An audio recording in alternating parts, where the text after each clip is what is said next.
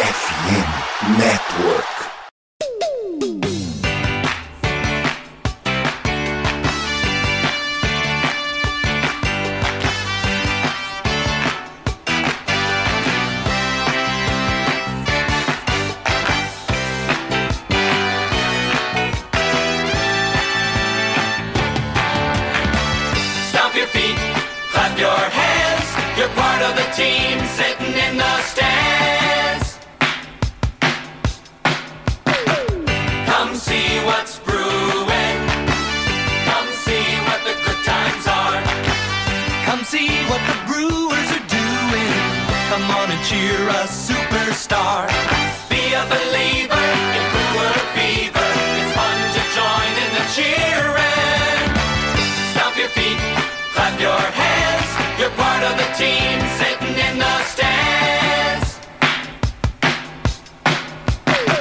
Saudações, amigos, saudações, fãs de esporte, saudações, fãs da Major League Baseball, nação cervejeira, fãs do Milwaukee Brewers, que grande prazer, que grande alegria, que grande satisfação. Estamos chegando aí mais uma semana para falar de Milwaukee Brewers, para falar de beisebol, para falar do esporte que a gente tanto gosta. Hoje um horário completamente maluco de gravação, já na madrugada da sexta para o sábado, até por isso o volume da minha voz. São agora exatamente meia-noite e cinquenta, portanto, comecinho deste sabadão, dia 12 de novembro. Estamos chegando para falar do principal assunto da MLB nesta semana, que é a abertura da Free Agency. Já teve negócio acontecendo aí por parte do Milwaukee Brewers, não em agente livre especificamente, mas em jogadores que acabaram deixando a equipe, jogadores que chegaram para o Milwaukee Brewers via trocas, jogadores que foram chamados na waiver, é, teve club option sendo ativada, teve club option não sendo ativada, tudo isso no Brilteco de hoje. E logo depois da vinheta, então, a gente volta com um bloquinho de recados. Hoje estarei fazendo o programa sozinho, Rodrigo Fidalgo mais uma vez de folga, mas a gente volta aí logo depois do Brewer Fever com um bloquinho de recados e aí sim, esse giro pelas negociações do Milwaukee Brewers, né? Esse vai ser um programa express mais uma vez, programa curtinho, só para dar as notícias, não deixar vocês na mão, tá certo? Então vamos ao Brewer Fever e na sequência tem muito beisebol.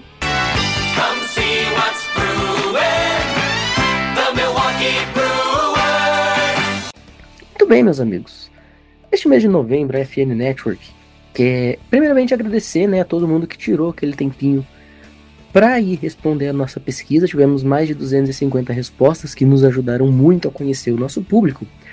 E neste mês especificamente, a gente quer convidar o público a nos conhecer, né? Já que a gente conheceu a todos vocês que nos ajudaram respondendo a pesquisa, agora a gente quer que vocês nos conheçam por completo. Então, a FN Network está com um projeto de, neste mês, nós divulgarmos uns aos outros, né? Cada programa fazer a divulgação da rede. Então, você aí, meu amigo, torcedor do Milwaukee Brewers, minha amiga torcedora do Milwaukee Brewers, para que time você torce na NFL, hein? Você é Packers? Full Wisconsin? Então vem com a gente, pô.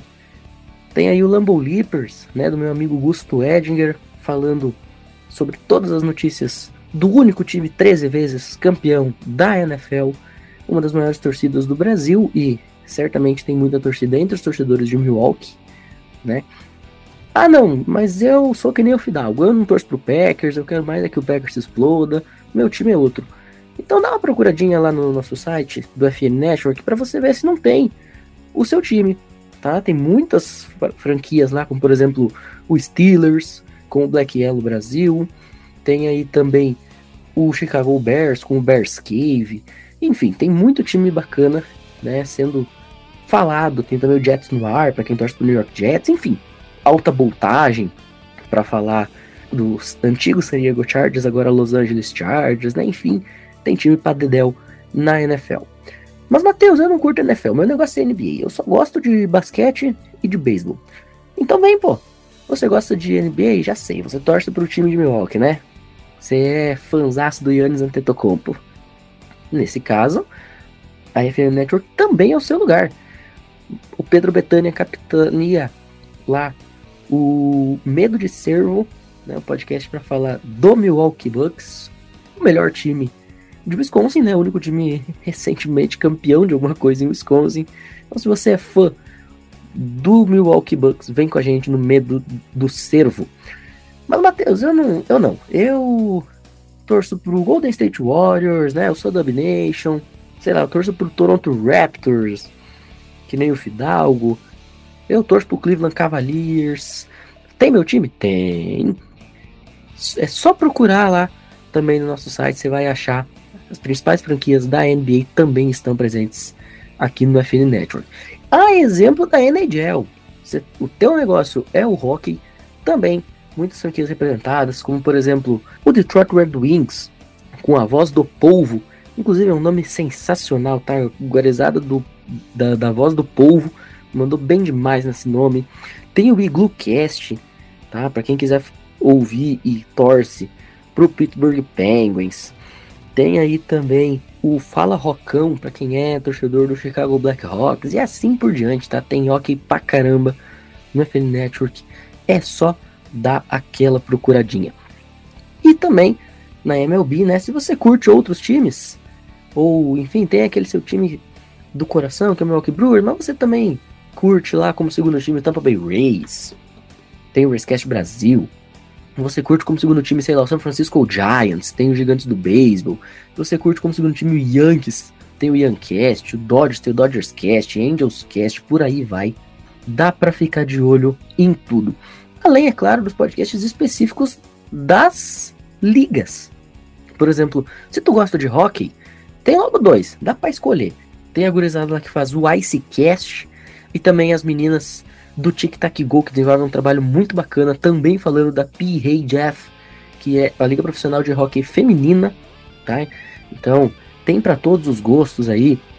Tem também, se você gosta de NFL, além do esportismo, temos também aí o Diário NFL com o coach Dan Miller, ex-head coach da Seleção Brasileira de Futebol Americano. Você que curte basquete, tem o Nuaro, né, para falar de toda a NBA. Agora a NBA tá começando, né? Legal para acompanhar desde o comecinho. É, para você que curte o beisebol, além aqui do nosso biblioteco, fique também ligado no Rebatida Podcast, do qual inclusive eu e Rodrigo Fidalgo orgulhosamente fazemos parte todas as quintas-feiras. E também o recém-chegado College Cast, hum, que é apresentado por este que vos fala, para falar de todos os esportes universitários. Além aí, por exemplo, de outros podcasts meio spin-off, como por exemplo o show antes do show para falar da pipeline da MLB. Então fica aí a dica, tá? Dentro do FN Network tem de tudo para todos os gostos, é só achar aquilo que mais te interessa, aquele esporte, aquele time, aquela liga que você se amarra e vem com a gente. E se seu time, por acaso, não tá ainda dentro da FN Network, de repente você torce, sei lá, você é o único torcedor do Brasil do Detroit Lions, você quer fazer um podcast do Detroit Lions é muito fácil. Manda uma DM nas redes sociais aí do FN Network, no arroba SomosFNN, tanto no Instagram quanto no Twitter, tá? Diz lá, ó, oh, eu torço pra time tal, eu vi que não tem, quero fazer, e vem falar de esporte junto com a gente. E agora sim, depois da vinheta de novo, a gente começa a falar de saídas, chegadas e rumores do Milwaukee Brewers.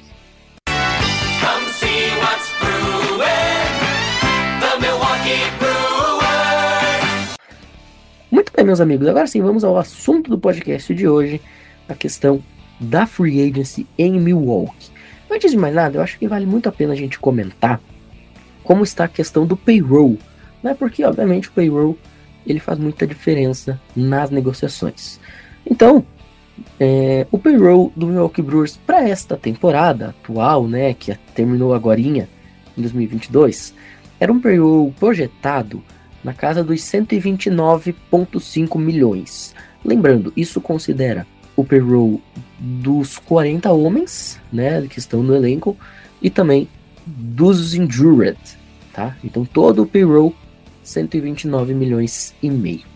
Para 2023, se acredita que os Brewers terão um payroll na casa dos 150 milhões. Isso significaria um aumento de pelo menos 20 milhões na receita, o que faria bastante diferença para conseguir contratar jogadores, né, e para atrair jogadores que possam fazer diferença na equipe. E isso também é importante para manter os grandes expoentes que já estão né, no Milwaukee Brewers e que vão precisar renovar os seus contratos por causa de ou serem se tornarem agentes livres ou estarem entrando em arbitration. São os casos aí, por exemplo, jogadores elegíveis para o arbitration. Hunter Renfro, que neste momento é, tem um salário projetado no arbitration de 11,2 milhões de dólares.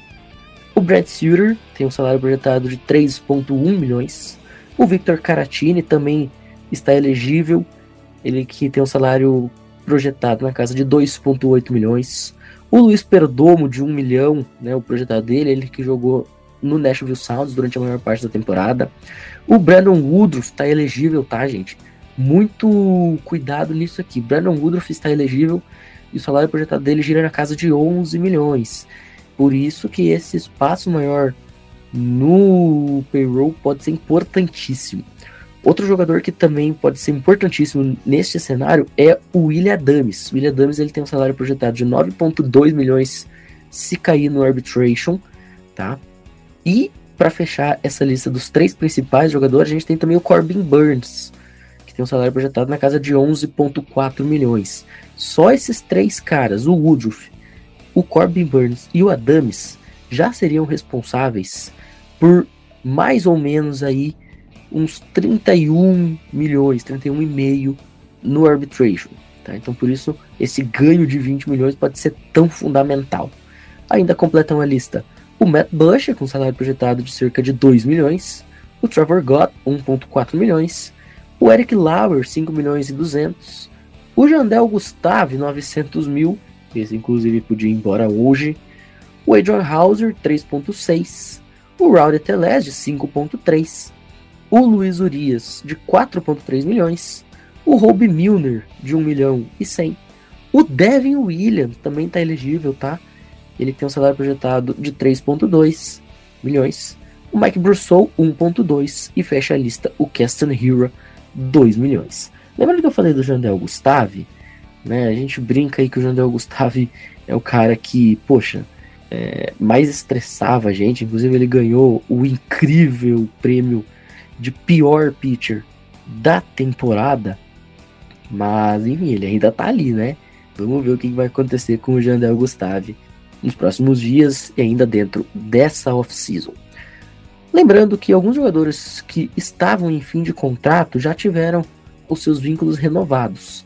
São casos aí, por exemplo, do Colton Wong, que renovou, teve a sua club option renovada por 10 milhões, tá? Essa negociação aconteceu logo no comecinho da janela, né, no dia 8 de novembro. É, o Brad Baxberger tinha uma club option de 3 milhões que acabou sendo declinada, portanto, a passagem do Brad Baxberger por Milwaukee aparentemente está encerrada. Depois que a gente fizer todo esse giro, eu vou dar as minhas opiniões, né? Que ninguém pediu, mas eu quero dar ela mesmo assim. É, e ainda, o Brewers chamou via waiver o Tyson Miller, ele que veio do Texas Rangers, além de uma trade que trouxe para Milwaukee o catcher Paxton Harry do Miami Marlins. É, foi uma troca pelo outfielder Remington Batista. O Batista era um outfielder de apenas 17 anos de idade, tá? Um jogador prodígio lá nas minors, mas acabou indo para o Marlins na troca pelo Peyton Harry. O Peyton Harry, gente, que inclusive estava no Milwaukee Brewers, né? ele foi trocado na trade deadline de 2021, né? E um ano e meio depois, menos de um ano e meio na verdade, ele volta para Milwaukee, vai para o elenco de 40 homens, ainda não se tem a certeza se ele vai ficar nas minors ou nas majors, muito provavelmente vai ser um jogador de minor league, mas apostos no momento que surgir a necessidade. E, portanto, Peyton Harry chegando em Milwaukee. Dando as minhas opiniões aqui, tá? Eu confesso que eu teria renovado com o Brad Boxberger. Eu acho que ele teve um desempenho bastante interessante durante muitos momentos da carreira dele, da passagem dele por Milwaukee. Era um pitcher confiável, um reliever confiável. Tinha, claro, como qualquer reliever, as suas espalhadas de farofa, mas ele era quase sempre um jogador muito constante, muito estável. Então eu teria renovado com o Brad Boxberger, a menos que talvez o Brewers entenda que esses 3 milhões aqui fariam uma diferença enorme.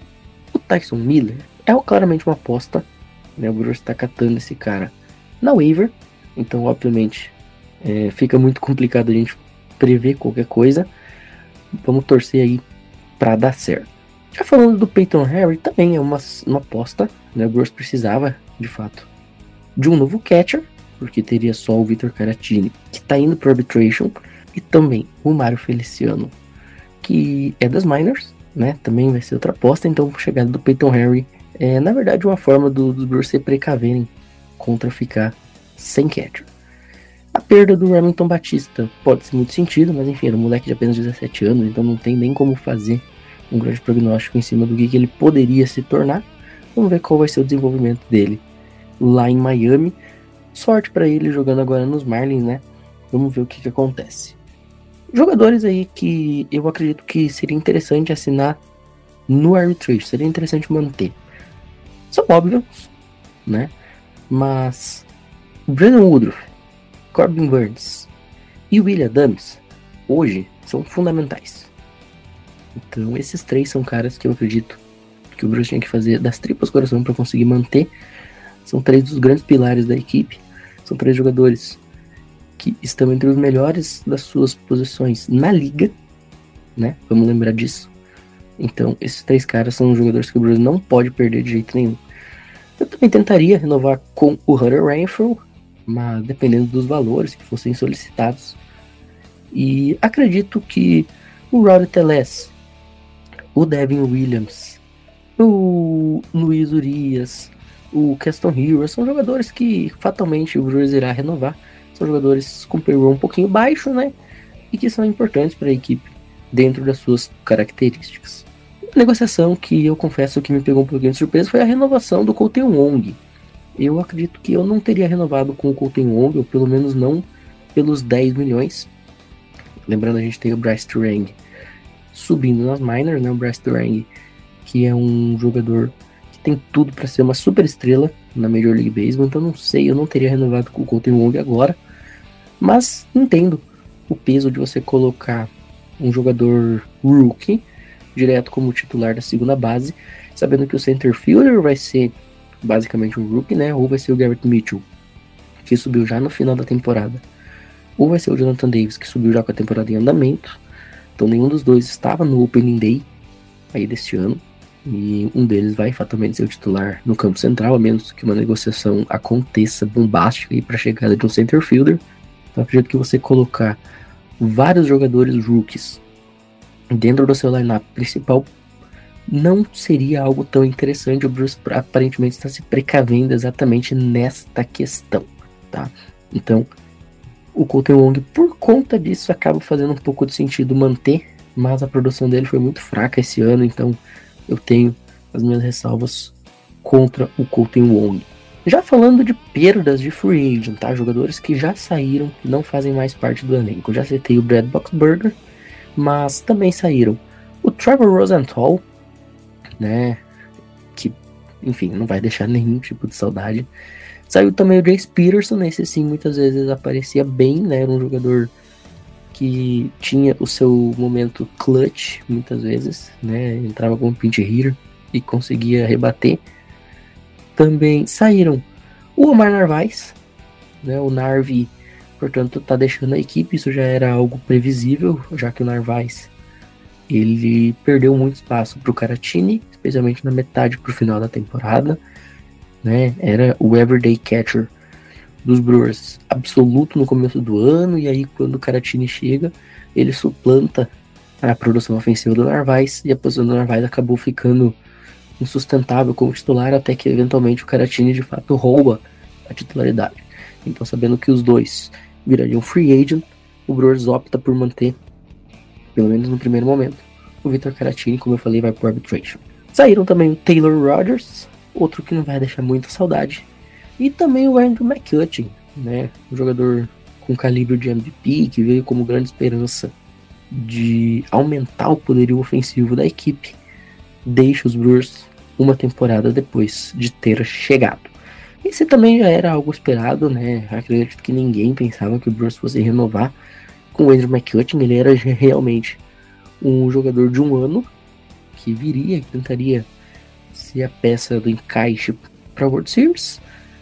Acabou não acontecendo, mas acaba dando a lógica e Brewers deixa o Andrew McCutcheon sair e ele sai temporada até bem interessante, né? Não conseguiu bater, logicamente, o que ele batia nos Pirates, mas aí seria outra temporada de MVP. Mas aí ele conseguiu fazer ali o seu papel direitinho dentro dessa temporada. E agora, depois da vinheta, a gente volta no segundo bloco para falar de um assunto que gerou bastante polêmica: a possibilidade do Brewers estar ouvindo negociações por William Adams, Corbin Burns e Brandon Woodruff. Eu falei mais cedo, esses caras têm que manter a qualquer custo. Mas chegou a se cogitar do Brewers trocar esses caras. A gente vai atualizar também a situação desses três jogadores logo depois, Davi.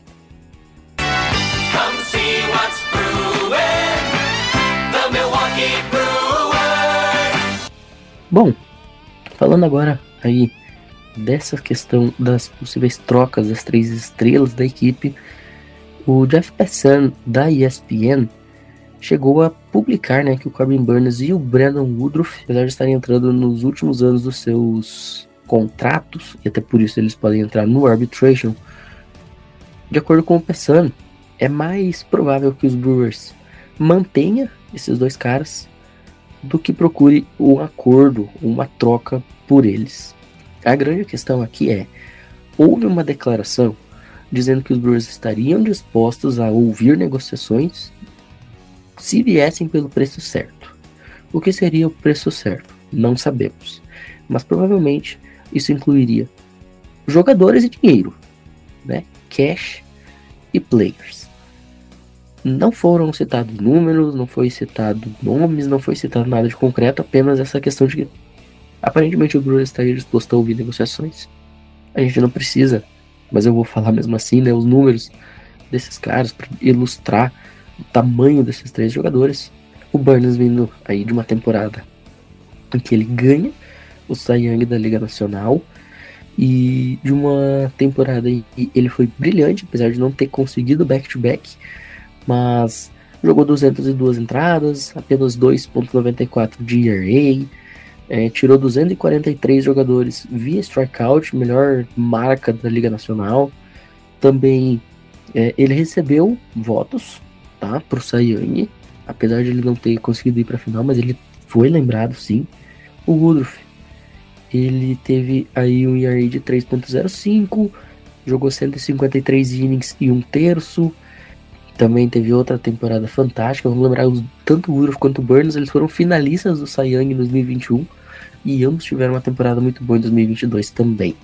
Apesar do Woodruff ter uma temporada um pouquinho pior do que a do Corbin, mas enfim, isso aqui também entra a questão da lesão e por aí vai. E aí, cara, logicamente, se você analisar de fora, perder um desses jogadores ou trocar um desses jogadores, daria espaço, por exemplo, para subir jogadores do Farm System. E vamos lembrar, né? A Farm System do Bruno que tange a formação de pitcher é excelente. Estamos aqui durante todo o ano o Ethan Small, por exemplo. Mas, aparentemente, pelo que a gente consegue ver aí do que está sendo comentado pela mídia americana, o Brewers realmente vai fazer de tudo para manter esses dois jogadores, o que eu acho que é uma decisão completamente acertada. É, esses dois eles estão valendo algo na casa aí de 22, 23 milhões no arbitration e subindo o payroll me parece ser bastante plausível manter. Até porque se você abre mão desse cara e de repente esse cara vai jogar num time rival seu, cara, ia ser muito sofrimento pro Brewers mesmo, né? Você já imaginou o Corbin Burns enfrentando o Brewers e retirando 12 jogadores por strikeout? Pois é, a gente sabe que as coisas acontecem, mas enfim, não é o melhor dos cenários, né? Definitivamente. Então, vamos torcer para que realmente essas, essas questões elas não passem de puro achismo. A exemplo do Adams, vamos lembrar o mercado de shortstop esse ano tá bastante interessante, tá? A gente tem, por exemplo, salvo engano, Carlos Correia virando free agent. Né? É um jogador ali, segunda base, né? faz função de SS também. Mas o Adames, ele certamente seria um dos principais jogadores da posição caso testasse o mercado. Então, quando o Brewers conseguir manter esse cara que tem sido pilar ofensivo do time nos últimos dois anos, melhor. E antes da gente encerrar, eu só quero falar de algumas questões aqui de jogadores que poderiam ser, ou de pontos que poderiam ser de atenção, né? Os Brewers nesse momento, é, isso é uma opinião completamente minha, precisa de um jogador para a segunda base, porque o Cole tem um a menos que consiga voltar ofensivamente a ser o que já foi. Não vai rolar. Né? O um Wong se ele continuar do jeito que ele foi em 2022. Não dá. Na terceira base, o Luiz Urias teve um, um ano bem legal. A gente não pode dizer que não, foi um dos destaques ofensivos. Mas ele tem seus altos e baixos, e o problema é que os baixos são muito baixos. E claro, se conseguir trazer um center field um pouquinho mais experiente, seria muito bacana até para ajudar no amadurecimento dos dois moleques, né? Do Garrett Mitchell e também do Jonathan Davis. Eu acho que são essas três posições que o Brewers precisa hoje de mais importante. E claro, um catcher caso é, sinta que o Caratini não fica ou que o Caratini vai voltar a ter a queda que já teve no bastante. Né? Vamos lembrar, o Caratini é na reserva no Padres. E isso não é por acaso. Realmente ele se encontrou bem em Milwaukee, mas não dá para confiar que o Caratini vai ter dois anos bons. Ele geralmente ele não consegue isso na carreira. Então seriam quatro posições que seria muito importante o Bruce contratar. Quem? Não sei. Porque aí a gente entra a questão de folha de pagamento, a gente entra a questão do que, que teria que dar para alguns jogadores. Mas, por exemplo, alguns jogadores que estão tendo seus rumores linkados aos Brewers, por exemplo, para falar do campo externo, chegou a se comentar sobre o Brian Reynolds, jogador do Pirates. Vamos lembrar, Pittsburgh Pirates está em processo de rebuild, né? Tá se livrando de todo mundo. O Brian Reynolds, ele vem aí de um 2022, onde ele bateu para 262 de batting average, 345 de OBP, 461 de slugging, 27 home runs.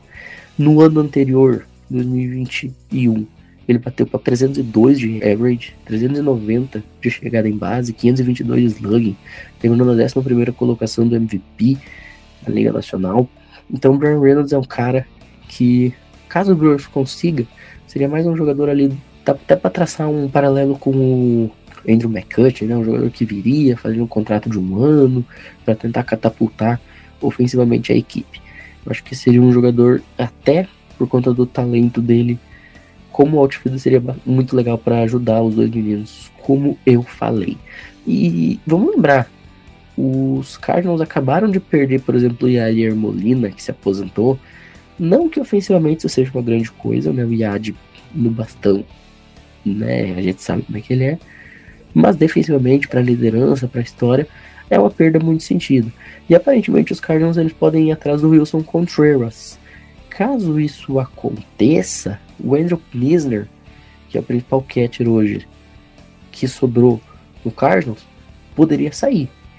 E chegou a se ventilar ele, possivelmente indo para Milwaukee. É, confesso que sobre o Knisner eu não tenho uma opinião muito clara se seria bom, se seria ruim, mas claro que para compor elenco e para disputar posição é sempre muito bem-vindo. Vamos lembrar que o Vitor Caratini veio para compor elenco para disputar posição e acabou sendo um jogador muito importante durante a temporada. Então são dois jogadores para a gente ficar de olho aí que podem pintar em Milwaukee no decorrer dessa off-season ok? Então por hoje a gente vai ficando por aqui, né? Nesse resumo do começo de free dos Brewers, a gente ainda vai continuar acompanhando, claro, até aí o fechamento desse mercadão. É, vamos né, torcer para que as notícias sejam muito mais boas do que ruins nas próximas semanas. E por hoje a gente vai ficando por aqui, agradecendo todo mundo que ouviu a gente até este momento. Muito obrigado e até a próxima. Valeu!